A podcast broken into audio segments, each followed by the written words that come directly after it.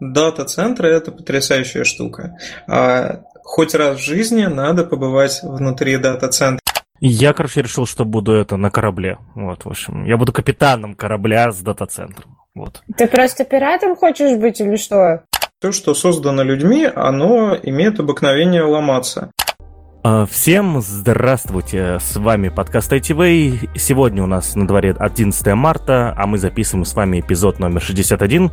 И сегодня мы будем разговаривать не о новостях, а у нас в гостях специалист компании Selectel, будем говорить про дата-центры да, то есть э, это второй выпуск у нас со специалистами компании Selectel. Первый вы сможете прослушать по ссылке в описании. Там мы разговаривали в целом про архитектуру, э, про, э, наверное, больше софтверную, да, инфраструктуру э, серверную, да, как все это организуется и так далее, OpenStack и прочее. А сегодня мы будем разговаривать конкретно именно, видимо, про железки. Я надеюсь, что про железки. А, я, надеюсь, что будет э, много всего интересного связанного с тем, как происходит работа в дата-центрах и какие-нибудь cool story, да, скандалы, интриги, расследования там э, и так далее. Вот. И сегодня с нами в виртуальной студии э, я, Павел Калашников. Я нахожусь в Ульяновске. И несмотря на то, что 11 марта здесь ужасно холодно, я хочу умереть. А со мной в виртуальной студии моя подруга и соведущая ведущая Наташа Мусина. Наташа, а ты где вообще, кстати, даже не в курсе? Я очень неожиданно, кстати, да, всем привет. Я очень неожиданно нахожусь в Москве. Помните, я вам говорила в прошлом эпизоде, что у нас начинаются разные сходки Хекслита в разных городах. Вот. И первый мы уже провели. А, поэтому я пока что нахожусь в Москве, ну а завтра ночью я выезжаю в славный город Санкт-Петербург. Кстати, один из офисов Селектова там тоже находится. А, и поеду, собственно, встречаться со студентами из Санкт-Петербурга. Поэтому, если а, вы вдруг решите к нам присоединиться, то загляните в описание к прошлому эпизоду. Я там писала, что 13 числа в одном секретном месте мы с вами сможем увидеться. Вот так вот. И со мной еще, э, с нами еще в виртуальной студии находятся два специалиста компании Selectel. Это специалист Ксения, которая пришла сегодня только просто послушать подкаст. Вот, э, так, так сказать, хорошо устроилась, да, вот. И самое первое послушает его, пока, пока мы его еще пишем. И с нами еще находится наш главный гость, соответственно, это Николай Рубанов. Э, Николай, представьтесь, пожалуйста, и вкратце расскажите, кто вы по жизни. Всем привет, а, меня зовут Рубанов Николай, а, я старший технический писатель компании Selectel. Вот. Ну, свой путь в IT я начал достаточно давно, лет с 11 я уже понимал, что точно хочу работать с компьютерами, на компьютерах. Вот. А, но Самое интересное, что было, это начало моего карьерного пути. Э, это была компания Zaocom Star Direct, э, торговая марка Stream. На 2007 год это был такой очень крупный московский интернет-провайдер, который э, давал связь по технологии ADSL. Но э, всему интернету этот провайдер более известен, э, как не было ни единого разрыва. Был такой мемасик э, в 2008 а, собственно, вот на тот момент я работал в колл-центре. Ага. А, и, и тогда я не вижу смысла э, оттягивать ответ на этот вопрос. Как э, вы стали тем, кем стали сейчас? То есть сейчас вы старший технический писатель в компании Lectel. Вот. Э, можно вкратце историю объясню. Подкаст вы слушают очень много начинающих IT-специалистов, и им будет интересна история и, и ваша тоже в том числе. Ну, э, мой путь, он, в принципе, продолжался э, достаточно долго. Э, за все время работы мне удалось э, побывать в разных компаниях. Да, это была компания Intel телекоммуникации Москвы. Э, какое-то время я работал в компании Danone Unimilk Россия. Э, и всегда я приходил на позицию Э, техни... специалиста технической поддержки, либо инженера технической поддержки. А в Selectel я попал вообще случайно, потому что э, как только мне захотелось найти работу, я просто разместил объявление на HeadHunter, и там буквально через пару-тройку дней на него откликнулась компания Selectel.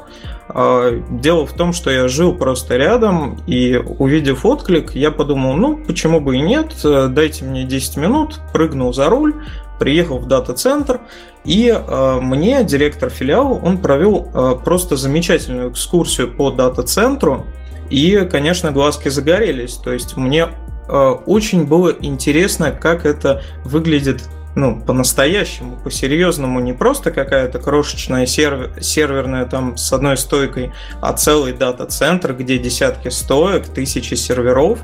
А, это было безумно интересно, глазки загорелись, я сказал, что я хочу там работать. А, и буквально через несколько дней пришел ответ, что ну, хочешь, значит, будешь, а, давай выходи на смену. Ага, но вы сейчас являетесь техническим писателем. Это как вот случилось? А, ну, здесь ответ прост. А, на протяжении четырех с половиной лет я работал именно системным инженером дата-центра, а, и в процессе этой работы мне как-то предложили написать а, просто статью на Хабр про наш дата-центр, который находится в Москве. Я согласился и примерно там месяц готовил статью на Хабр, мне это было безумно интересно, потому что был некий опыт, которым хотелось поделиться. И когда статья вышла, я понял, что, а, наверное, это мое. И как только у нас открылась э, вакансия э, технического писателя, я, не раздумывая, э, подал заявку на то, что я хочу перейти просто в другой отдел. Мою заявку одобрили, я там прошел дополнительное собеседование, написал еще одну статью в качестве тестового задания, и мне сказали, ну окей, ты принят. А спустя пару лет э, написание статей на Хабр и прочие ресурсы стало моей основной деятельностью. Вот так я стал старшим техническим писателем. А, таким техническим писателем. Просто я думал, технический писатель тот, который документацию пишет. Ну, в смысле, я, я тоже знаю, что иногда техническими писателями называют таких специалистов, а вы, получается, э, вы, э, ну, вы автор контента, да, то есть здесь, в данном случае. А, получается и то, и другое, потому что а, когда я приходил именно на позицию технического писателя, а, мне предстояло работать не только по написанию статей, но и формированию внутренней и внешней базы знаний. Да, то есть с документацией я на тот момент работал очень плотно. Вот, и сейчас база знаний у нас достаточно обширная, там 200 плюс статей, и активно наполняется. Но спустя еще вот пару лет э, я больше углубился в другое направление, а именно в написание статей и написание контента.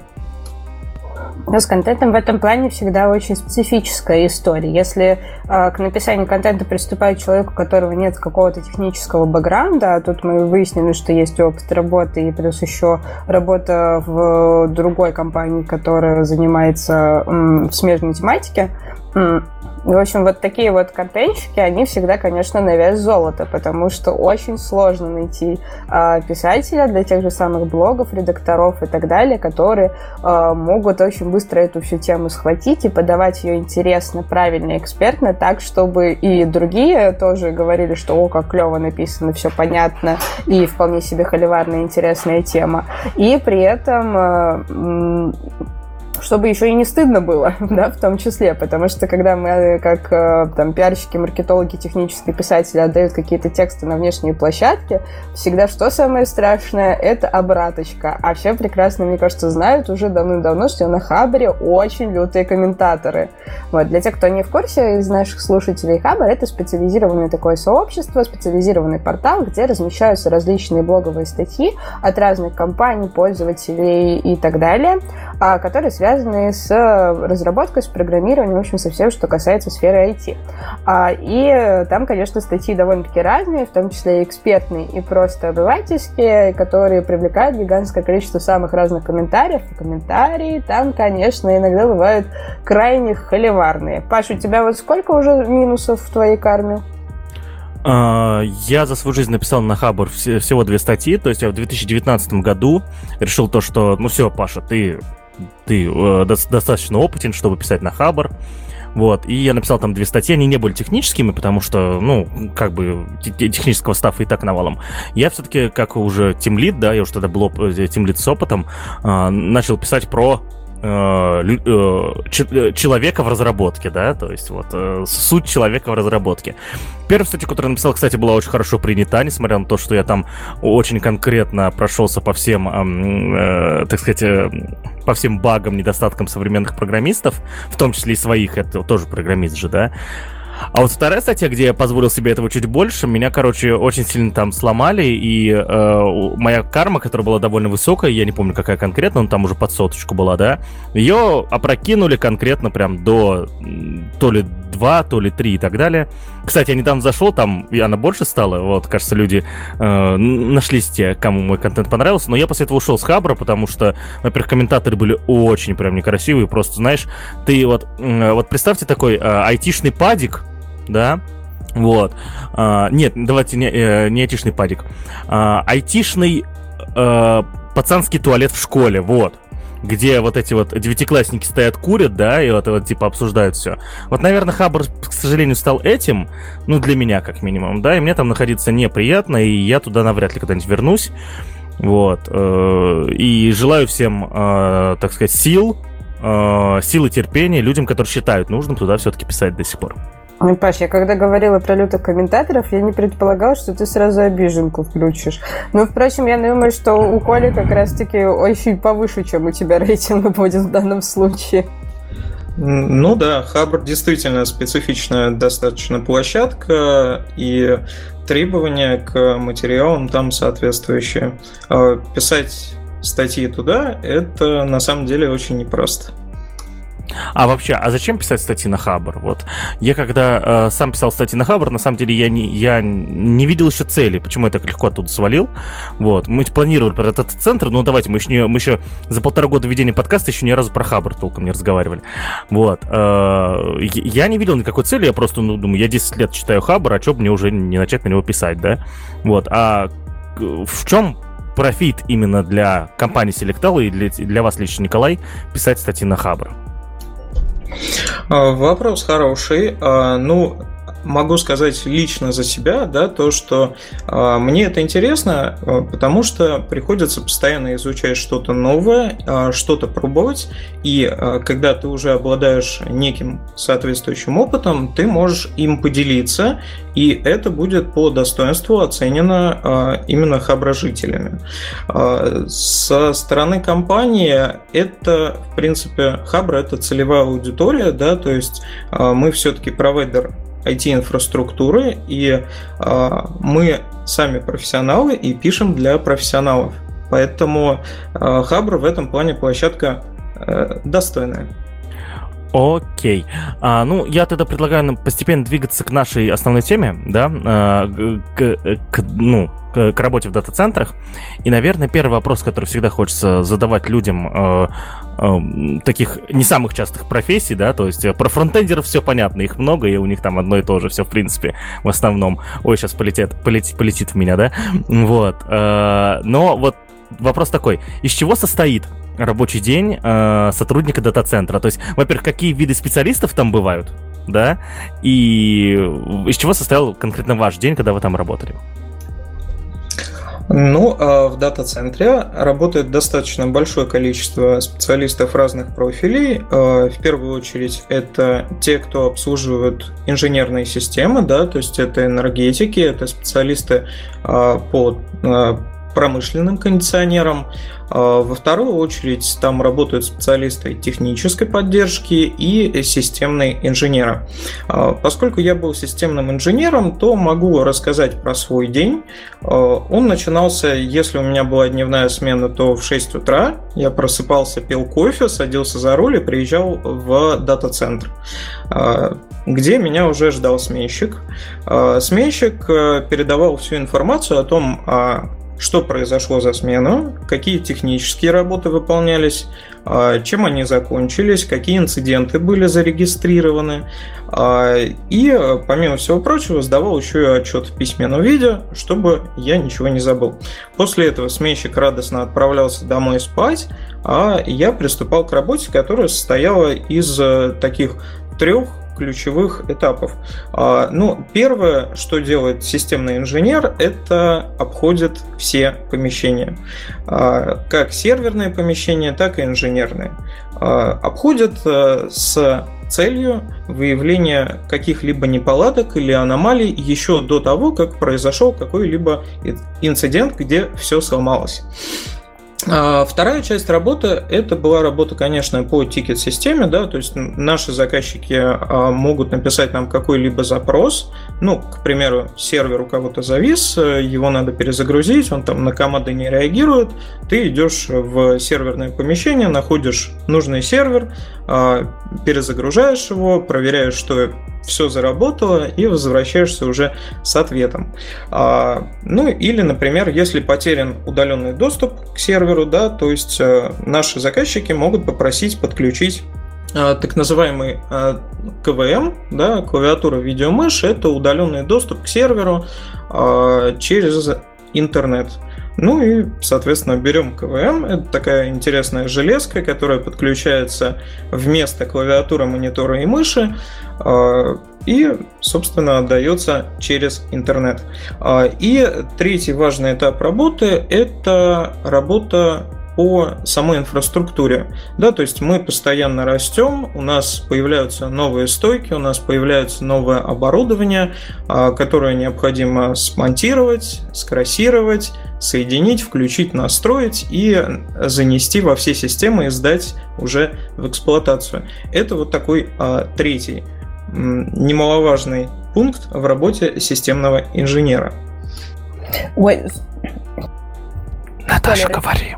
Да, а, Коль, слушай, а расскажи, пожалуйста, по поводу того, как это вообще все выглядит. Ну, для тех, кто не знает и, может быть, никогда не был вот в помещении, где находятся системные инженеры, как это выглядит? Потому что если мы вспоминаем разные фильмы, ну, так сейчас вот, а очень абстрактные, может быть, немножко глупо это все будем представлять, а, это либо история, где ты, короче, такой крутой в подвале, и у тебя там а, шкафы, шкафы, шкафы, галерея серваков стоит, и ты такой вот крутой мимо них проходишь, но при этом ты в подвале Либо ты пафосно, как Тони Старк, сидишь наверху башни, и у тебя там сзади тоже эти шкафы очень пафосно расположенные такие стоят. Как это выглядит?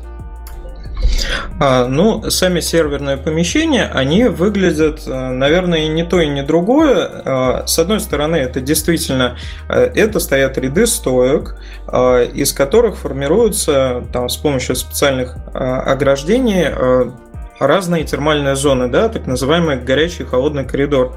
В холодный коридор подается холодный воздух, там стоят ряды стоек, и серверы этот э, холодный воздух забирают, прогоняют через себя, воздух нагревается и отправляется на охлаждение.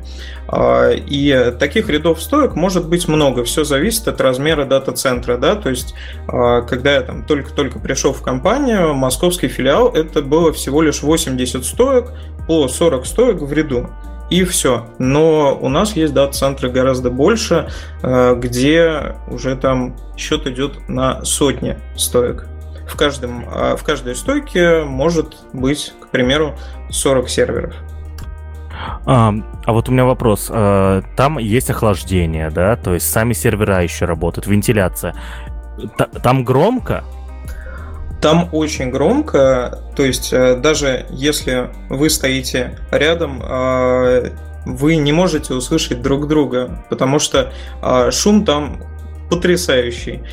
Все дело в том, что система охлаждения самих серверов, они сделаны таким образом, чтобы продувать весь корпус насквозь, поэтому в отличие там, от домашнего какого-то компьютера, кулеры сервера, они вращаются гораздо быстрее, и скорость э, вращения может спокойно достигать там, 7000 оборотов в минуту. Вот, и все это дело достаточно громкое. А, а не устаешь в итоге работать? То есть голова не болит? Э, ну, но о средствах защиты тоже никто не забывает. Во-первых, есть специальные наушники, которые позволяют приглушить э, шум. Ну, чаще всего такие наушники можно увидеть в фильмах про э, там стрельбище. То есть, когда ты идешь стрелять из автомата, ты такие наушники э, на себя надеваешь. А с другой стороны, можно было использовать просто обычные наушники с музыкой и шумоподавлением. В принципе, поэтому ничего, ничего ни у кого особо не болело. Ну и правильно понимать, что рабочие места, то есть у вас в любом случае, несмотря на то, что вы следите за машинами, у вас есть э, свое компьютерное рабочее место, эти рабочие места находятся в другом помещении, да, э, в изолированном, и чтобы там не было гула этого постоянно, да? Да, разумеется, у инженеров есть отдельное выделенное помещение, где шума нет совсем, но есть огромное количество систем, а, направленных на мониторинг. Да, то есть это стоят огромные такие плазмы, куда выводится вообще вся информация по дата-центру, начиная от э, электропитания и заканчивая там работой насосов охлаждения. И э, любой системный инженер, он в реальном времени видит, сколько дата-центр потребляет электроэнергии, где какие работы проводятся, где какие отказы, где какие сбои. Все это выводится на целую гору мониторов огромных на всю стену. А, и поэтому инженерка, она напоминает такой небольшой пункт управления космическим полетом. Ага, а вот э, вы сказали то, что ты, ну вот там, когда сервер, соответственно, а, а, какой-то недоступен, приходишь, э, подходишь к серверу и, видимо, там его перезапускаешь через какой-то тумблер или через что-то другое. А на прошлом, на прошлом подкасте с, э, со специалистом из компании Selectel мы обсуждали OpenStack, и я вроде бы, я честно не переслушивал подкаста, хотел это успеть сделать, но не получилось сегодня. Вроде бы предполагал, что OpenStack сам может, может перезагружать сервера, или я вот что-то не так понял. А, тут следует разделять понятия. А, мы сейчас с вами говорим об обычных физических серверах. Да, это, ну, по факту, как домашний компьютер, только предназначенный для круглосуточной работы в режиме 24 на 7 на 365. OpenStack — это программа. Это программная платформа, которая позволяет на базе одного физического сервера сделать некую виртуальную инфраструктуру, состоящую из виртуальных машин, виртуальных каких-то сетей, виртуальных коммутаторов. В общем-то, OpenStack — это по большому счету гипер супервизор только для а, крупных провайдеров, а, которые предоставляют свои собственные облака.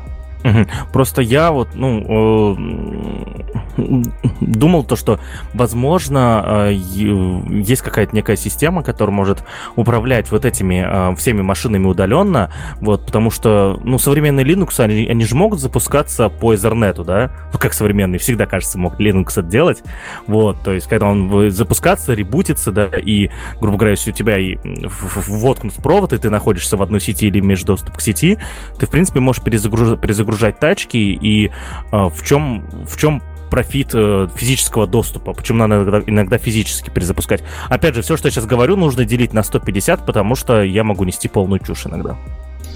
А, да нет, вопрос в принципе разумный. А, здесь следует пояснить то, что а, мы как а, провайдер IT-инфраструктуры мы предоставляем как собственные услуги, а, и у нас они автоматизированы, и действительно у нас а, большая часть оборудования она позволяет управляться удаленно через интернет. А, на каждой серверной материнской плате современной есть такой небольшой микрочип, он называется BMC, Baseboard Management Controller, который управляет всей серверной материнской платой. А, он там считывает показания с датчиков и может управлять электропитанием. То есть, э, если у вас сервер вдруг завис, через интернет можно отправить команду на этот микрочип, и он сам перезагрузит все по питанию.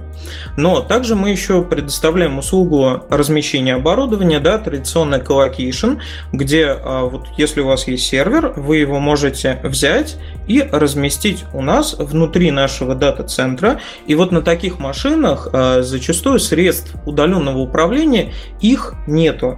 И поэтому зачастую приходится действительно а, подходить такому оборудованию, проверять его состояние и, к примеру, перезагружать.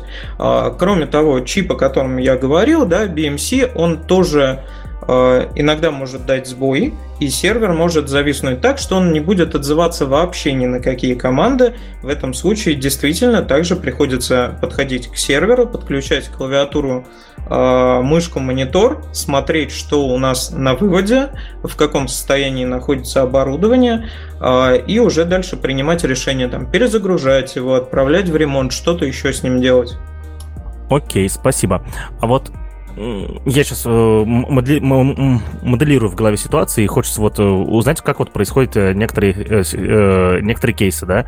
Вот, например, сидят инженеры вот в этом помещении, про которое вы сказали. У них, соответственно, на мониторах мониторинг, да. И из этого мониторинга видно то, что одна из машин а, то ли перегревается, да, то ли с ней происходит что-то другое, из-за чего ее нужно отключить от общей, от, от общей э, системы, да, вот, или уведомление вам, возможно, какое-то прилетает, вот. Э, но на этой же тачке в данный момент крутятся некоторые процессы, да, то есть э, там э, какие-то программы запущены, там э, крутятся веб-серверы и прочее. Как происходит отключение, вот, э, отключение и перекидывание всех процессов с одной тачки, э, ну вот с этой тачки и с гарантией того, что не будут потеряны данные и не произойдет ничего другого с, с клиентским а, контентом.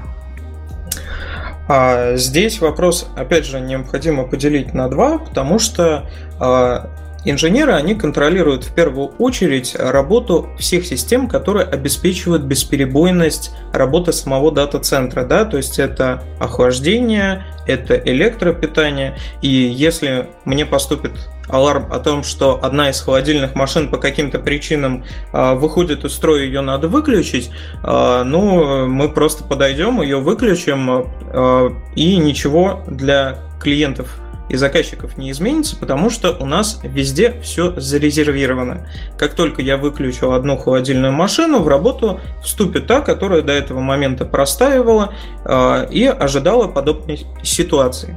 Если речь говорит, э, если речь идет о сервере, э, то здесь все еще проще. Э, все дело в том, что вот, к примеру, у нас э, заказчик взял выделенный сервер, крутит на нем какие-то сервисы, вот что-то произошло, машину требуется вывести из работы. А, в этом случае мы попросим через тикет э, заказчика машину эту выключить, а, возьмем точно такую же, с такой же конфигурацией и просто перенесем жесткие диски в той же самой последовательности на другую машину. В большинстве случаев это сработает, и как только мы новую платформу запустим, а, все данные будут на своих местах. Угу. А, хорошо, а вот если, допустим, не вот Давайте пойдем по этим, по, по интересным ситуациям. Я так давно этого хотел. А, насколько я понимаю, у дата-центров у, у, вот, да, перейдем к этой теме давайте сразу. Видимо, мы постепенно про нее начнем, начинаем говорить. А, в предыдущем выпуске мы э, по, а, так сказать, по краю коснулись а, темы уровня а, с, стрессоустойчивости дата-центров. Возможно, как неправильно назвал, но и вот я думаю, вопрос мой понятен, то, что вот там был tier-1, э, tier-2 и так далее, и так далее. Можно ли вот поподробнее рассказать вот э, нашим слушателям, что это за, за, за уровни и каким образом они определяются?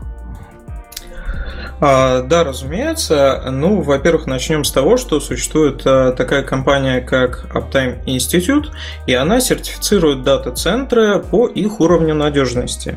Уровней надежности всего 4, tier-1, tier-2, tier-3, tier-4, соответственно, и а, различаются они по возможному времени простоя.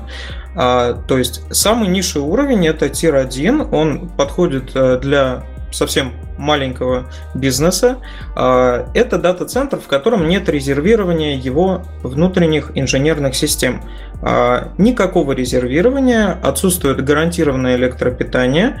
А, при всем при этом доступность будет составлять там 99,67 сотых, насколько я помню.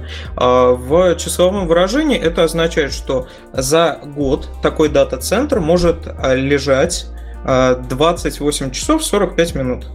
А, то есть более чем сутки весь дата-центр может быть в выключенном состоянии, и для Тир-1 это нормально. А, при всем при этом существует еще более интересные уровни дата-центров это Tier-2 и Tier-3. Tier-2 подходит уже для малого и среднего бизнеса, и все инженерные системы там имеют резервирование по схеме N плюс 1. То есть, если у вас а, в работе находится два кондиционера, у вас должен быть третий резервный. Если один из этих кондиционеров выйдет из строя, а, то включится резервный. Однако у Tier 2 это справедливо не для всех систем. То есть где-то это может быть, где-то это может не быть. А максимально простой такого дата-центра может составлять 22 часа в год. А гораздо более интерес, интересен Tier 3. Tier 3 здесь у нас а, все инженерные системы не частично, а полностью зарезервированы по схеме N плюс 1. А как по электропитанию, да, там есть источники бесперебойного питания, есть дизель-генераторы. Так вот, если дата-центр способен работать автономно от двух дизель-генераторов, то у вас должен быть еще и третий резервный. А, и максимальный простой там будет составлять уже за год 1 час э, там, 36 минут. А при этом уровень надежности Tier 3 это уже 99,98 сотых процента. Вот. И самый крутой уровень это Tier 4, где все компоненты и инженерные системы, они резервируются по схеме 2N плюс 1. То есть, если у вас в работе два кондиционера, то еще три будут у вас в резерве. А, и при этом уровень надежности будет достигать 99,995 э, тысячных. А в числовом выражении я сейчас э, попробую вспомнить, это, по-моему, две с половиной минуты в год такой э, дата-центр может простаивать. А, Николай, прошу прощения, я тут открыл Google параллельно, да, я схитрил. А, написано 0,4 часа в год. Но 0,4 может быть, сотых часа. Ну вот перед, передо мной я ввел уровни дата-центров, и, и Google сразу, соответственно, табличку выдал. Ну, на памяти я этих тонкостей не помню. Помню, что 2,5 минуты а, для Tier 4. Могу ошибаться. Ага, соответственно, у меня тогда а, есть три вопроса. Первый вопрос. Откуда взялись такие точные цифры? То есть, э, прям, э, ну, во-первых, они все больше 99%, да, это следующий вопрос будет, да. Но почему такие точные цифры? Вот вы знаете, откуда они взялись? Вопрос, как они появились, э, я даже не могу на него ответить. А, это требование вот этой самой организации, Uptime Institute, э, и ну, просто эти значения, они на суху, поэтому я их достаточно точно могу воспроизвести. Ага, окей. То есть, если, если грубо говоря, я открою свой дата-центр и не смогу гарантировать э, его... Э, тут, тут, наверное, по-другому. А если я, вот я опять же задаю вопросы, вдруг вы знаете, да? А если, допустим, меня вот оценили как тир-1, да? Окей. А я в итоге за год э, провали, пролежал больше, чем 28,8 часа, да? И, эта сертификация придет и наругается на меня, и как-то меня что-то отнимет? Или что, вот как это работает? Ну, во-первых, сам процесс сертификации это очень сложно и очень дорого, да, то есть должны приехать специалисты Uptime Institute, они должны полностью исследовать вашу инфраструктуру, а, сделать назначенный вывод, а, но по поводу того, что если вы вдруг пролежали а, больше с клиентами, вы составляете так называемый SLI SLA, э, Service Level Agreement, это соглашение о, об уровне обслуживания. И если вы вдруг пролежали дольше, то вы будете обязаны заплатить компенсацию за это. А, то есть, э, я понял, мои большие клиенты, да, которые ко мне приходят, они э, тоже разбираются в этой сертификации, грубо говоря, и э, если я их устраиваю по tier-1, они рассчитывают на то, что я буду поддерживать этот уровень tier-1, да, если ниже я, я него, то, соответственно, я плачу неустойки.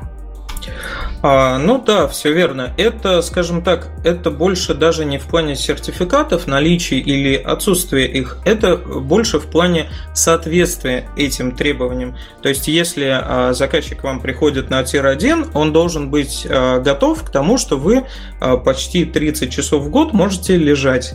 И а, за это вам ничего не будет. Ну, просто как будто, э, как будто вот для меня, если меня устраивает, что 30 часов э, в год будет лежать сайт, то мне что 30 часов, что 22, в принципе, по барабану. Вот мне интересно, в каком, в каком месте все это тут меняется.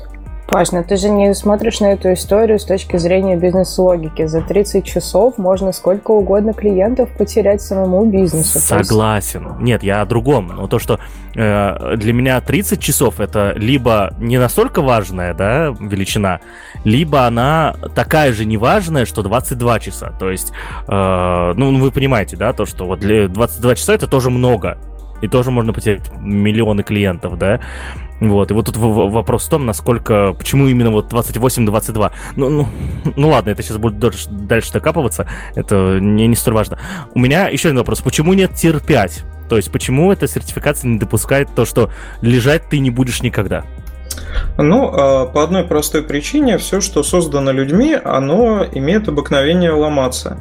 И э, это справедливо как для дата-центра, так и для космических аппаратов, у которых там тем более все зарезервировано. Поэтому Tier 5 на данный момент э, не существует. Вот. А касательно максимального времени простоя, можно сказать еще другой момент – это то, что не обязательно вы будете за год лежать все эти 28 часов. А ваш простой за год может составить полторы-две минуты, а может не составить вообще ничего. Но а, максимально по вашему соглашению с провайдером а, все, что а, до 28 часов при тир 1, это считается нормой. И, соответственно, у меня вот третий вопрос, как и обещал, про эти уровни. А дата-центры Selectel, они каким уровням соответствуют? И насколько прямо это открытая информация, да, все-таки, или закрытая? Ну, это вполне открытая информация. У нас э, дата-центры в основном они соответствуют уровню э, Tier 3. У нас э, есть один дата-центр уровня Tier 2 именно на соответствие. А в данный момент мы проходим сертификацию Тир 3 мы начали эту процедуру а, по двум дата-центрам. Один находится в Москве, другой в Санкт-Петербурге. А, по завершении сертификации мы появимся в списке сертифицированных дата-центров от Uptime Institute с уровнем Tier 3. Угу. А, еще, еще тогда, ну, наверное, такой вопрос, э, на который я, скорее всего, ответ не получу. А почему, э, есть ли план становиться уровня тир 4 или это что-то уже, ну, а если нет, то почему? Да, вот, наверное, вот так.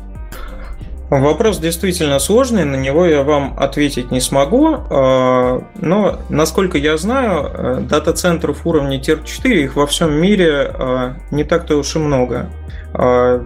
Сожалению, о планах тут ничего вам не подскажу. Да, хорошо. А, просто тут, наверное, вопрос еще такой, а, насколько дороже получается, когда ты тир 3, вот тебе нужно а, условно там, а, вот, и, и тебе нужно прокачаться до тир 4, насколько увеличиваются расходы, да, в процентном соотношении, допустим, да, в этой связи. Это очень интересный вопрос. Вы, вы сможете как-то вот это вот, наверное, прокомментировать или тоже нет? А, ну, я думаю, что смогу, а, беря за ориентир цифры по отказоустойчивости, да, схемы.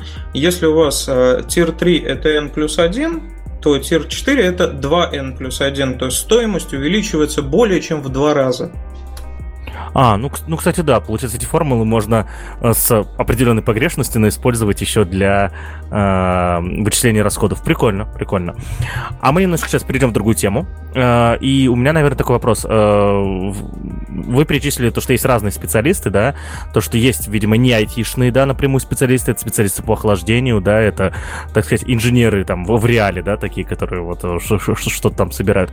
А вот про тип инженеров, о котором мы говорили, которые э, работают непосредственно с серверами, да, то есть со своими с самими машинами. А, какими компетенциями нужно обладать, чтобы вот попасть э, в, ну, допустим, на работу в Selectel, да, в этот отдел? А, ну, во-первых, необходимо обладать э, тремя такими важными качествами, как э, внимательность, аккуратность и ответственность. А, поясню почему. А, внимательность инженеру системному необходима, потому что во время обходов а, нужно обращать внимание на все показания приборов, все показания датчиков и смотреть, чтобы не было каких-либо аномалий. То есть внимательность, она будет очень полезной. Во-вторых, это аккуратность, потому что, ну, когда, к примеру, меняешь процессор в сервере стоимостью там, в 7000 долларов, только за один процессор, ну, аккуратность тут не менее важна. А, и ответственность, потому что от твоих действий зависит э, не просто там, один какой-то конкретный заказчик, может зависеть э, сотня э, клиентов, это могут быть какие-то тысячи сервисов, поэтому ответственность это здесь прям супер важно. А если касаться именно компетенции, да, то есть э, человек, который захочет прийти к нам системным инженером, он э, в любом случае должен понимать, э, что такое Linux, он должен представлять, что такое IP-адрес, там, DNS, что такое уровни дисковых массивов, должен уметь как минимум обжать медную красировку. И вот, и вот на моменте, когда вы сказали о том, что нужны аккуратность и внимательность, я понял то, что никогда не смогу работать в дата-центрах, потому что а, одно из первых слов, которое, если я устроюсь в дата-центры и пойду что-то делать там с железом, одно, одно из первых вещей, которые скажу, это упс, да, вот, то есть, э, и, вот, и, и, и что-нибудь по-любому сломается. А, Но ты, ты еще все заляпаешь, потому что ты все трогать сразу начнешь. Так, так это, за этим и пойду работать. Я тут на кнопки просто нажимаю, а там так реальный мир. Наконец-то можно вот что-то вот поделать. Это, это знаешь, это же всегда эта история. Я уже и в прошлом выпуске про, с, с специалистами Selectel говорил, и в этом повторю то, что э, программист, вот именно тот, который там э, пишет веб, да, пишет мобилки и так далее, он всегда, как только начинает разговаривать о железе, если около него происходит какая-то работа с железом, то есть это вот когда в офисах работал, всегда так было, и что с железом происходит, да, и там собирают какой-то новый комп, все, весь офис, вся комната собралась, и все хотят вот что-то там потрогать, тоже что-то поучаствовать. Вот, э, это всегда так, и, соответственно, дайте программистам потрогать. потрогать. А, в, вот, у меня, наверное, еще, вот еще такой вопрос по поводу э, самих специалистов. А, ну, не, не тоже даже про них, а, а про, а, опять же, рабочий день, да, а, дежурство. Вот как устроено? Все-таки кто-то круглосуточно должен сидеть, я уверен, в этом офисе, или современные дата-центры уже могут спокойно ночи проживать сами?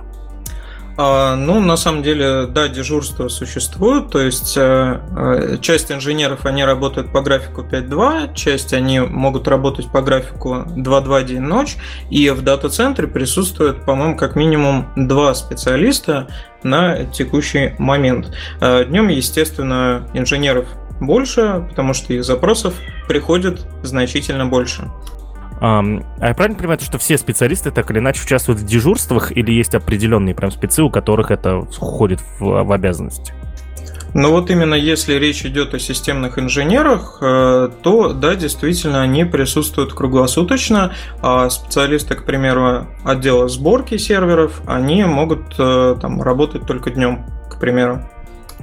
Ага, окей. И тогда у меня, наверное, теперь э, вопрос, а есть какая-нибудь cool story интересная, когда вот э, вы были либо на дежурстве, либо просто на работе, и произошло нечто очень страшное, и э, то, не, не то, что под страшным я понимаю, когда вот у меня что-то происходит в моих проектах, б, э, б, бывает ситуация, когда я в первую секунду знаю, что я сейчас буду делать, иду это делать, а бывает, когда ты в первую секунду не знаешь, что ты будешь делать, и следующие 10 секунд это страшная паника, пока ты как-то себя в порядок не приводишь и не начинаешь решать эту проблему, хотя бы там, там э, методом этого, по-русски-то как, investigation.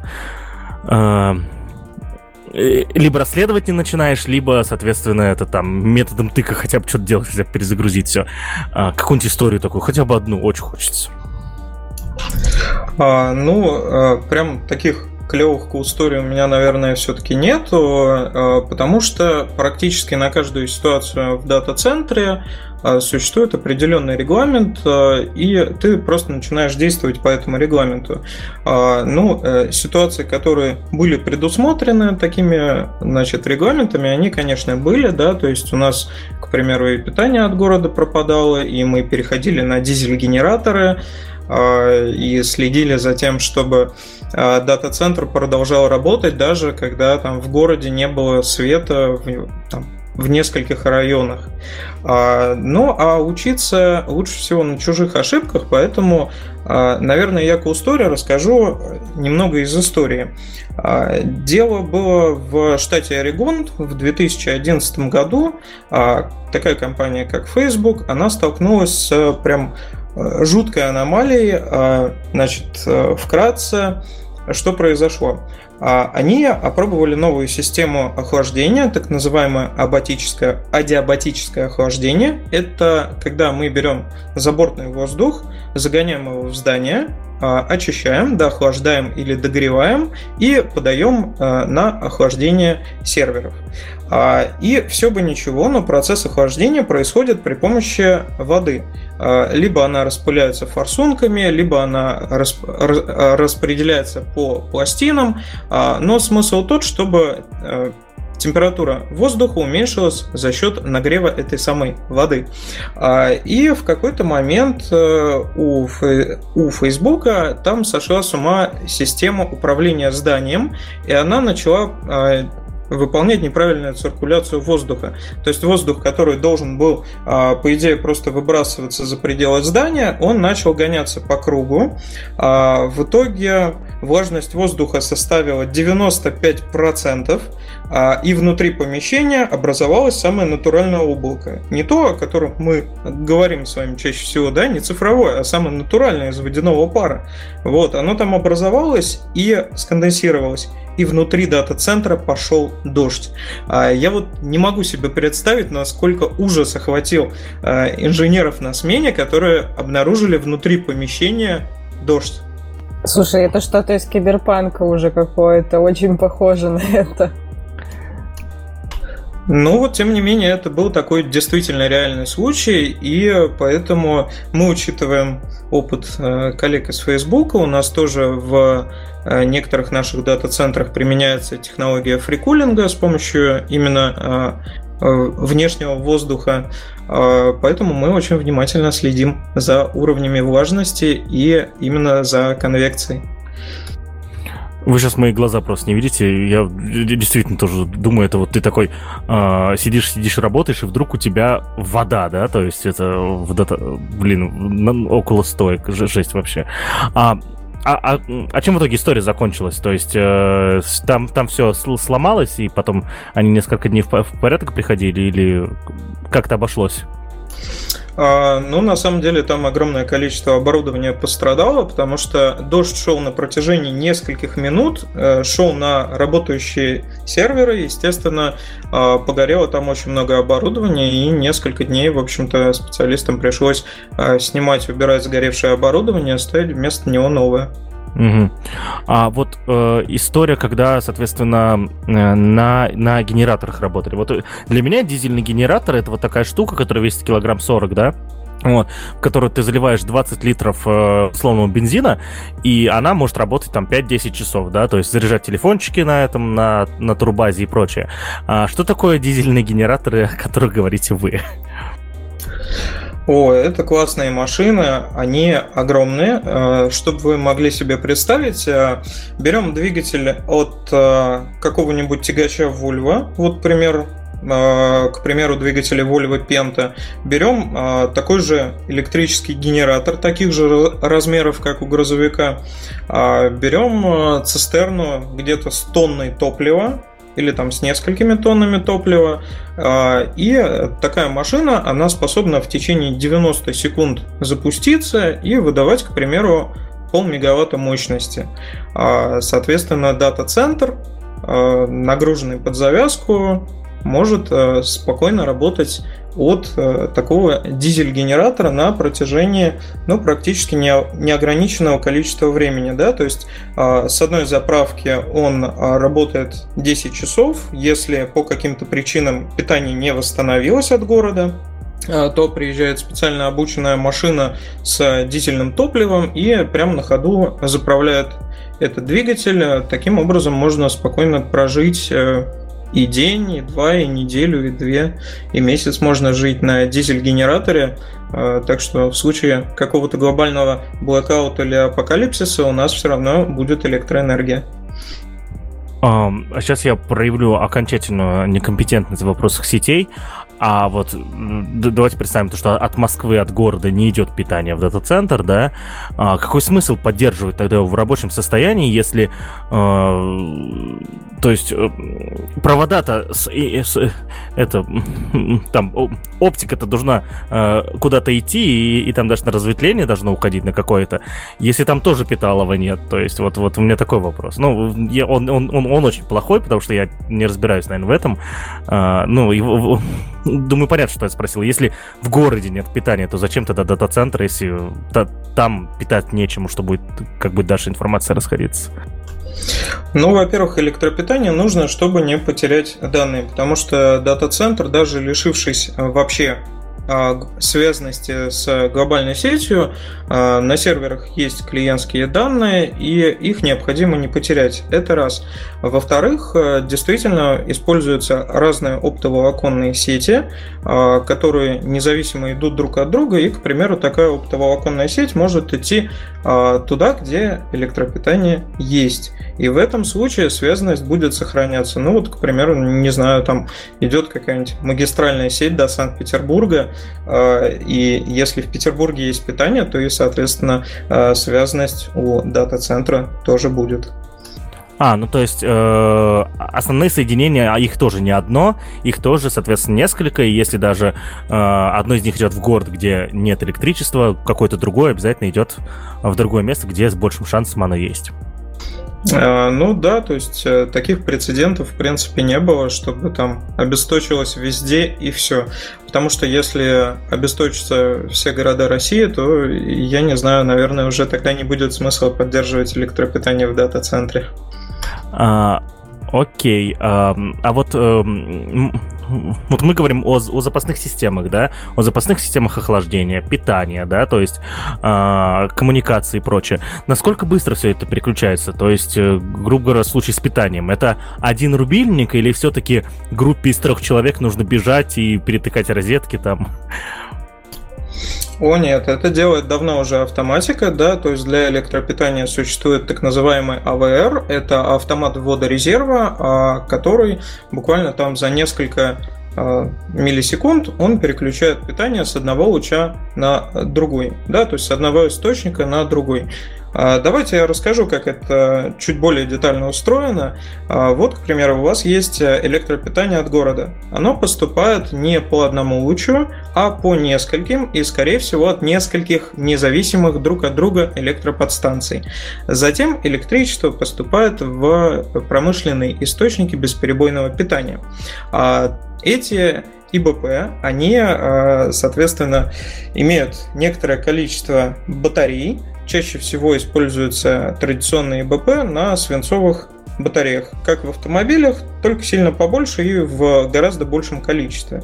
Э, задача ИБП а, продержать дата-центр ровно столько, сколько нужно для запуска дизель-генераторов. И от этих батарей, ну, к примеру, дата-центр может жить 15 минут и все. Но этого вполне достаточно. Поэтому, если вдруг по одному из независимых лучей от города пропадает электропитание, а, то АВР автоматически переключает его на другой. Если от всех лучей пропало питание, то автоматика отдает э, команду на запуск дизель-генераторов, а, они раскручиваются примерно за там, 60-90 секунд выходят на рабочий режим а, и начинают генерировать электроэнергию, после чего АВР переключает а, весь дата-центр именно на дизель-генераторы. Но вот пока идет раскрутка, все электропитание дата-центра, оно находится на источниках бесперебойного питания, это огромные такие шкафы и огромные ряды батарей. Но в последнее время от батарей чаще всего отказываются в пользу а, так называемых э, ДИБП, это дизель, э, дизель-динамические источники бесперебойного питания, а, где электроэнергия запасается кинетическим образом. Представьте себе огромный многотонный маховик, который один раз раскручивается и все время а, находится в движении. А как только вдруг пропадает электропитание, а, мы от этого огромного супермаховика начинаем а, отбирать кинетическую энергию, превращать ее в электрическую. Вот, и пока этот маховик останавливается, нам этого хватает для того, чтобы продержать весь дата-центр и одновременно запустить еще и дизели, которые смогут поддерживать вращение самого вот этого огромного маховика. Короче, домой теперь себе такое хочу. А, а, а вот, вот у меня вопрос. Вот мы сейчас говорим о, об автоматике, да? И эта автоматика сработает только в случае, ну, давайте называть это не, не чрезвычайной ситуации, но из ряда вон выходящей ситуации, да? Вот. Э, а кто как, как мы можем быть уверены в том, что эта автоматика сработает? Ведь она, э, то есть, находится в состоянии ожидания большую часть времени, а вдруг она вот уже не работает? А, ну, таких ситуаций а, практически я даже не припомню. По одной простой причине, то, что а, мы регулярно проводим испытания всех этих переключений, и там раз в определенное количество времени мы проводим прям боевые испытания с полным отключением городской электросети, с отработкой всех систем, по переключению на резервный источник электроэнергии и обратно. А, поэтому в нужный момент, скорее всего, автоматика по переключению сработает. А, единственный момент, да, который, а, где что-то может пойти не так, это, к примеру, может не запуститься дизель-генератор. Несмотря на все меры предосторожности и там то, что у нас дизели, они даже зимой они подогреваются, то есть там есть горячая охлаждающая жидкость э, и соответствующее топливо, а, вполне возможно, что мотор не заведется. В этом случае инженер просто пойдет и запустит э, этот дизель-генератор руками. Ну и не забываем о резерве. Один не запустился, значит запустим второй, и все равно все будет работать. Угу. Ну, то есть, э, периодически тесты проводятся, и, и из-за этого есть уверенность в том, что оно должно, по идее, сработать. А, Окей, хорошо. Вот, ну, у меня, наверное, вопросы про всякие э, э, отказоустойчивые ситуации постепенно закончились. Вот. Э, и у меня есть предложение. Э, давайте обсудим с вами одну новость, несмотря на то, что мы сегодня новость не думали обсуждать, но все-таки одна у нас по теме, да? Вот. Э, я, я не помню, говорил я это в выпуске или нет, еще раз повторю, то, что нам со, со специалистами Selectel компании, э, со специалистами компании Selectel везет. Э, когда мы записывались в предыдущий раз, у нас за день произошло самое большое, э, самое большое падение а, Amazon AWS там за последние годы, и нам удалось со специалистом, соответственно, из компании Selectel это обсудить, э, человека, который именно в свое время занимался вот OpenStack и как раз-таки э, организацией инфраструктуры, да, всяких регионов и прочее. А теперь, э, это ужасно, конечно, с моей стороны так говорить, и, и слава богу, что никто не пострадал, но произошел пожар в дата-центре конкретно, да, вот, и сейчас вот Николаевич подробнее расскажет, он в новость в итоге больше погрузился сегодня, я не успел ее прочитать полноценно. Насколько я понимаю, в Страсбурге сгорел, э, сгорело все здание дата-центра, да, вот, э, и э, специалисты этого дата-центра, соответственно, сама компания, кому дата-центр принадлежал, э, сказала, э, сообщила о том, что данные восстановить не удастся. То есть, представляем, был дата-центр, произошел пожар, данные восстановить не удалось. Вот, и мы, соответственно, с Николаем вот по -по пообщались и решили э, попытаться э, рассказать, а как не допустить такой ситуации, потому что пожары это, ну, пожары, наводнения, да, все это э, так, обстоятельства непреодолимой силы, да, как, как правило. Как вот дата-центрам не допускать такого, чтобы данные терялись навсегда, или это невозможно? Вот. Соответственно, у меня вопрос к Николаю. Э, э, прошу прощения, если поподробнее расскажете, что там произошло, я вот пробежал все-таки по верхам, тоже будет классно. Да, ну, а, пожар в любом дата-центре это, конечно, супер ЧП, а, настолько, скажем, редко и настолько невозможно, что мне до сих пор интересно, почему это все-таки произошло. Сейчас объясню. Дело в том, что каждый дата-центр это, естественно, место повышенной опасности, и он должен быть снабжен а, обязательной противопожарной системой. Эти системы, они а, в большинстве своем рассчитаны таким образом, чтобы не повреждать сами данные и само оборудование при срабатывании. Вот конкретно у нас а, в дата-центрах у нас используется газовая система пожаротушения. Насколько я помню, на основе Хладон 125. Это такой газ, который ну, если говорить простым языком, убирает э, кислород из воздуха, и любой процесс горения, он просто прекращается, потому что без кислорода процесса горения быть не может.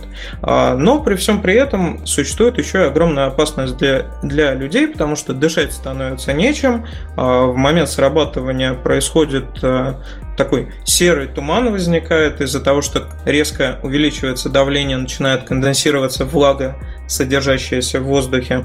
Вот поэтому штука очень опасная. У нас э, в дат-центрах рядом с каждым э, выходом находятся специальные э, генераторы кислорода, такие полумаски, в случае экстренного какого-то срабатывания, да, если там за отведенное время пока звучала сирена, вы не успели выбежать из серверного помещения, и вдруг произошла сработка, то вы все равно, скорее всего, спасетесь, потому что вы надеваете на себя эту полумаску, одной кнопкой запускаете генератор кислорода, и примерно как в самолете у вас есть 15 минут, а, где кислород у вас поступает от химического источника.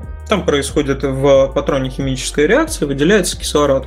Этого вполне достаточно, чтобы успеть выйти из э, помещения, где такая система сработала. Вот. А, вернемся к теме пожара. Это на самом деле штука страшная. И э, насколько я помню, э, генеральный директор вот, компании он э, сообщил о том, что мы рекомендуем всем клиентам привести в исполнение э, аварийный план восстановления. Что это такое? Когда вы э, размещаете свою инфраструктуру в дата-центре, вы должны еще задуматься о том, что будет, если этого дата-центра больше не будет. И вы должны составить так называемый DRP, Disaster Recovery Plan, в котором должно быть четко прописано каждое действие в случае полного уничтожения дата-центра. Решить этот вопрос можно достаточно просто с помощью географического распределения данных и сервисов по разным дата-центрам, к примеру, в разных городах или даже в разных странах. Как только вы это сделаете и настроите синхронизацию всех данных и сервисов между дата-центрами. Если у вас даже один дата-центр полностью исчезнет с лица Земли, а, вы сможете все, к примеру, виртуальные машины и сервисы перезапустить в другом дата-центре. А, дело в том, что современные технологии виртуализации, они это позволяют делать а, не просто за кратчайшие сроки, они в некоторых моментах позволяют это делать практически бесшовно. Да, то есть дата-центр целиком упал, но тем не менее сервис остался жив и здоров. А, но об этом надо думать заранее. Это решение оно будет иметь значительно более высокую стоимость, а, чем просто там регулярные бэкапы. А, и если вы об этом подумали, то у вас все будет хорошо. Если вы об этом не подумали, то при потере дата-центра, да, действительно можно потерять все данные. Ваш ответ был скорее про софтверное решение, да, то есть, э, и, э, а я все-таки думаю, вот э, со стороны дата-центра именно, да, то есть, что он может сделать такого, что в, даже в случае наводнения, в случае, да, пожара, а, максимум его аппаратуры останется в порядке. То есть вот про вот этот хладоген, э, я, я, я, я мог неправильно расслышать его название, вот тот, который удаляет э, кислород, да, это, мне кажется, прекрасное решение, потому что у тебя в итоге ничего не попадает на, э, на, на микросхемы, да, на оборудование, и, соответственно, оно должно выжить. Э, это единственный способ э, э, сохранить в итоге оборудование в порядке или есть что-то еще? А, ну, по факту, это единственный такой активный скажем так, способ, а вот, а все остальное это можно отнести к именно инженерной инфраструктуре, то есть каким образом все построено. В большинстве своем дата-центры они проектируются таким образом, чтобы максимально обеспечить отказоустойчивость, даже в самых критичных и экстренных ситуациях. А, поэтому я думаю, что со стороны дата-центра здесь наиболее важно все-таки предусмотреть э, правильную систему пожаротушения, а, ибо методов очень много, существует там и порошковое пожаротушение, и метод э, тушения тонко распыленной водой. Да, действительно, все это есть, э, но вот самый оптимальный э, на мой взгляд, метод это, конечно, вот газовое пожаротушение, которое, в принципе, не должно повредить оборудование.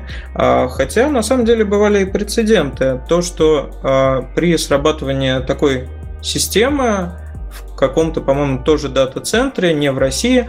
Там часть информации все-таки была потеряна по одной простой причине, что громкий звук выходящего газа, он а, срезонировал с жесткими дисками и а, произошло, собственно, уничтожение информации. Это проблема HDD, судя по всему, дисков именно была, да? А, да, да, да, это была проблема HDD традиционных. Вот, то есть современные твердотельные накопители, в них нет движущихся частей, и ломаться тут в принципе, нечему. А вот гибридные и традиционные жесткие диски, да, они такой проблеме подвержены. Но, опять же, это случай редкий, это случай уникальный, и э, в целом, опять же, этот случай, он ну, есть в условных учебниках. А, для тех, кто не знает, друзья, а, почему это именно проблема была жестких дисков, а вот с проблем SSD а, это не коснулось, потому что если вы вскроете жесткий диск, да, HDD жесткий диск, то вы увидите, что там внутри крутится диск, по сути, да, и вот и и по нему бегает считыватель. То есть, то есть по устройству это очень похоже на, на винил, с которого считывают, да, то есть э, жесткий диск, по сути, это ничего нового не придумали, там внутри э, диск, по которому, по сути, прыгает иголочка, да, если проще говорить. И, и от громкого звука, видимо, э, снесло эту иголочку, да, судя по всему. А учитывая, что она металлическая, ее прям, да, конкретно дернула, и, да, там могли э, похериться данные. Блин, кру- блин, крутая история. Это вот, это, это, это, вот как сложно. Ты вот вроде все продумал, да, использовал самую современную систему, а в итоге звук от выходящего газа выбил... Это, нет, это я не знаю. Я, я бы не смог работать в дата-центре, все, я решил. Я вот после предыдущего выпуска решил, что я хочу работать, я вот на пенсии пойду работать в дата-центр, сейчас понял то, что нет, меня не хватит. Да, Паша, это слишком много заморочек. Во-первых, ничего трогать нельзя. Во-вторых, нужно слишком много всего учесть. Это ж прям, да, действительно очень сложная работа.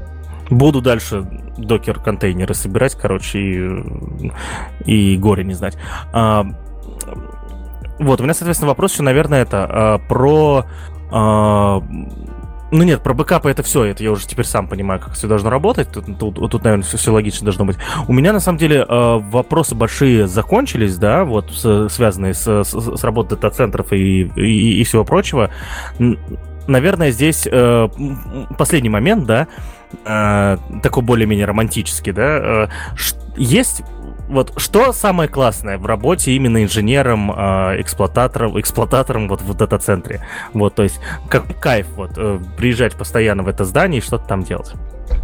Отличный вопрос. А, на самом деле кайф есть, и а, первое, в чем он заключается, это в том, что ты можешь своими руками пощупать, потрогать, поработать на оборудовании стоимостью в порой десятки тысяч долларов, да, то есть оборудование, которое ты себе там лично никогда не купишь, но тем не менее ты в рамках своих рабочих обязанностей с таким оборудованием контактируешь.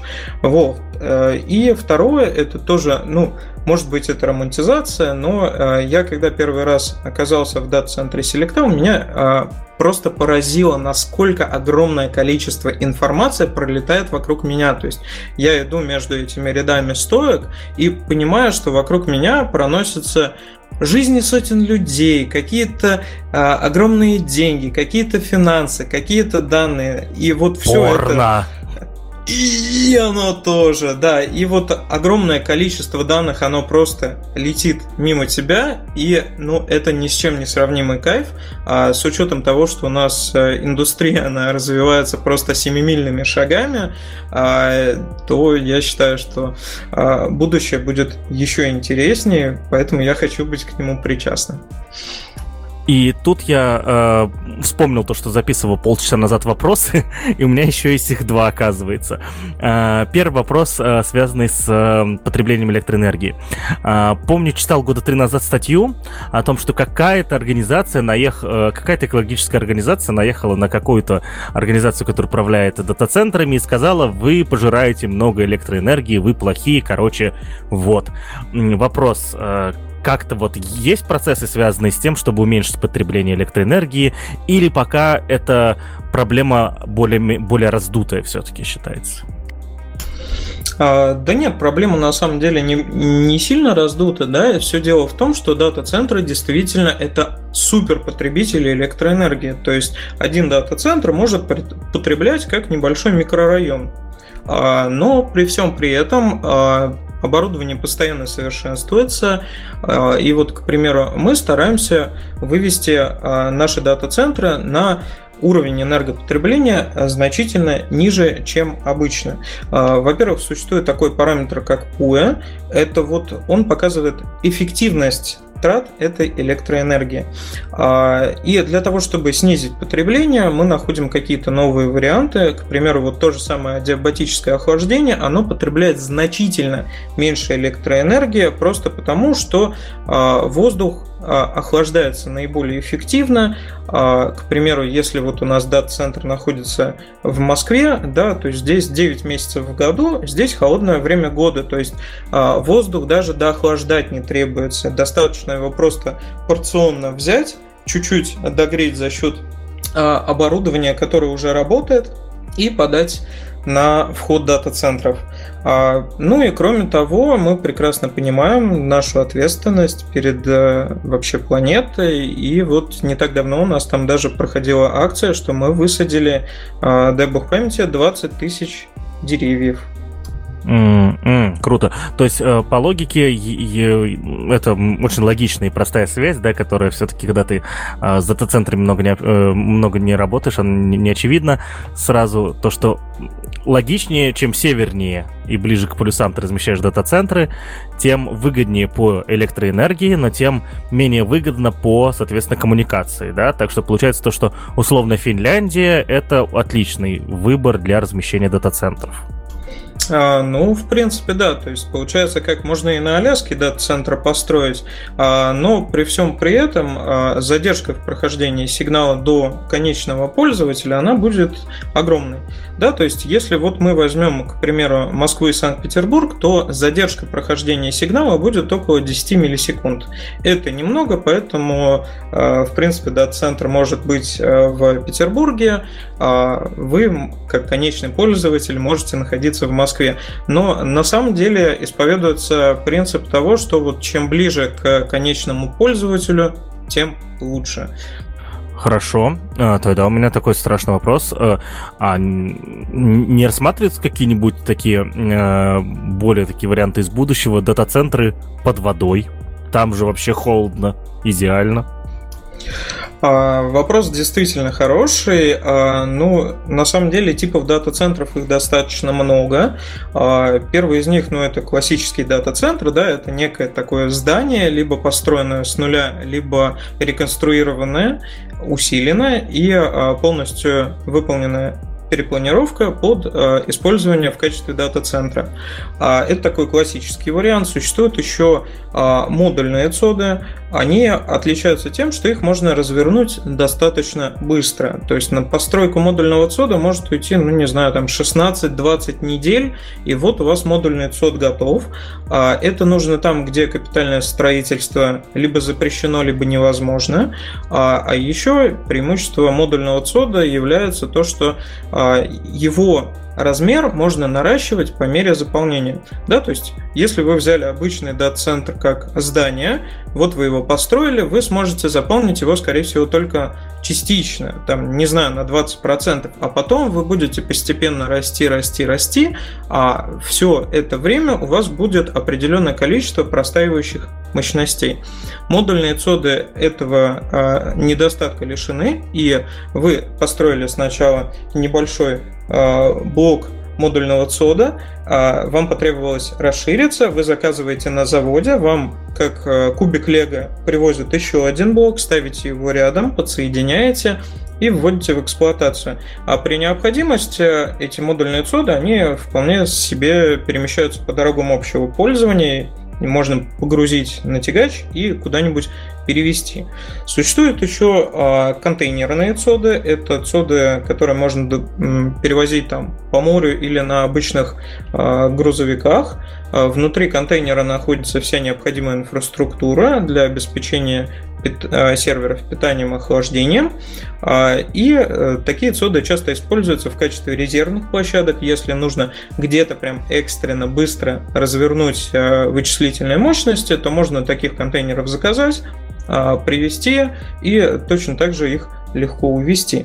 Помимо всего прочего, есть еще под, плавучие цоды на базе морских судов, у них тоже есть преимущество в их э, потрясающей мобильности. То есть а, такой ЦОД он будет работать только находясь э, у пристани, имея источник постоянного электропитания. Как мы говорили, цоды потребляют много, но при всем при этом, при необходимости, вы можете его временно отключить, по морю перевести куда-либо и снова встать к пристани, подключиться к питанию, и э, вот вы получите дополнительные вычислительные мощности. А существуют еще и эксперименты с подводными дата-центрами, да, насколько я помню, Microsoft такой эксперимент проводит, и у них уже есть две версии подводного дата-центра, а, проект Notic, если я правильно помню. А, по факту он представляет собой огромную такую трубу, в которой размещается все оборудование, а, и э, эта труба, она заполнена инертным газом, чтобы предотвратить любые процессы возможного горения. А, их преимущество в том, что действительно можно охлаждаться за счет окружающей воды, банально ее перекачивая через э, теплообменник, мы получаем очень дешевый способ охлаждения оборудования. Но вместе с тем есть и недостаток, он а, тоже достаточно существенный, то, что в таком ЦОДе вы не можете обслужить оборудование, то есть вам нужно поставить а, такое его количество, чтобы при необходимости удаленно вы могли переключиться с сломавшейся железки на что-то а, другое, находящееся в резерве. Наташ, в каком виде цодов ты будешь работать на пенсии? Можно я буду созерцать за всей этой красотой, потому что я сейчас вас так слушала, слушала, вы такие классные штуки рассказываете. Вот, и, и, наверное, я надеюсь, что я буду как раз-таки глухой к этому времени, и шумы меня не побеспокоят. Я, короче, решил, что буду это на корабле. Вот, в общем, я буду капитаном корабля с дата-центра. Вот. Ты просто пиратом хочешь быть или что? Кстати, да, можно как раз-таки качать фильмы, короче, себе, да, на много-много жестоков и, и гонять с этим по океану и быть морским пиратом 21 века. Ой, шикарно. Uh, и у меня, вот, у меня, наверное, последний вопрос, связанный с оборудованием как раз-таки, да. Uh, по-любому происходит иногда обновление оборудования, да. Uh, по какому, вот почему э, руководство компании Selectel или тот, или тот, кто принимает решение об обновлении оборудования, на каких, на каких основаниях он это делает? То есть есть процесс устаревания какое-то оборудование или что-то другое? Вот, вот, вот так вот. А, вопрос интересный. А, ну, в первую очередь следует помнить, что срок жизни серверного оборудования, он, конечно, гораздо дольше, чем обычного домашнего компьютера. То есть, если вот условно сейчас купи, купили вы ноутбук, он у вас проживет, ну, лет 5 максимум, да? А обычный сервер, он, в принципе, может жить десяток лет, и все так же исправно продолжать обслуживать пользователей. Если мы возьмем вообще такую экзотику, как мейнфреймы, а, да, то срок жизни таких серверов он может достигать десятков лет к примеру, 30 лет, 40 лет. И это оборудование, оно а, настолько классно спроектировано, что оно будет работать десятилетиями и не выключаться. Ну а так, естественно, то есть любое оборудование, оно устаревает, мы постепенно вводим какие-то новые конфигурации, новые процессоры, а, и старые постепенно выводим из эксплуатации. Наверное, это все, что я могу сказать а, на этот вопрос. Ну, то есть, то есть, мне, наверное, под, под вопрос такой, а, все-таки есть, я подозреваю, что у клиентов э, компании Silicon в том числе есть запрос на то, что а, должны быть а, видеокарты, да, по-любому, да, должны быть видеокарты новые для определенных моделей, и должны быть процессоры новые. То есть какой-то какой-то процент оборудования всегда есть в, в некоторых дата-центрах самый-самый новый, вот прям только что испекли, и он к вам приехал, да, потому что как специфический запрос есть. А, ну да, разумеется. И более того, а, мы платиновый партнер Intel, поэтому самые новые процессоры мы получаем вообще самыми первыми практически. Э, мы их там берем тестирование, мы их проверяем, оцениваем. Э, как-то так.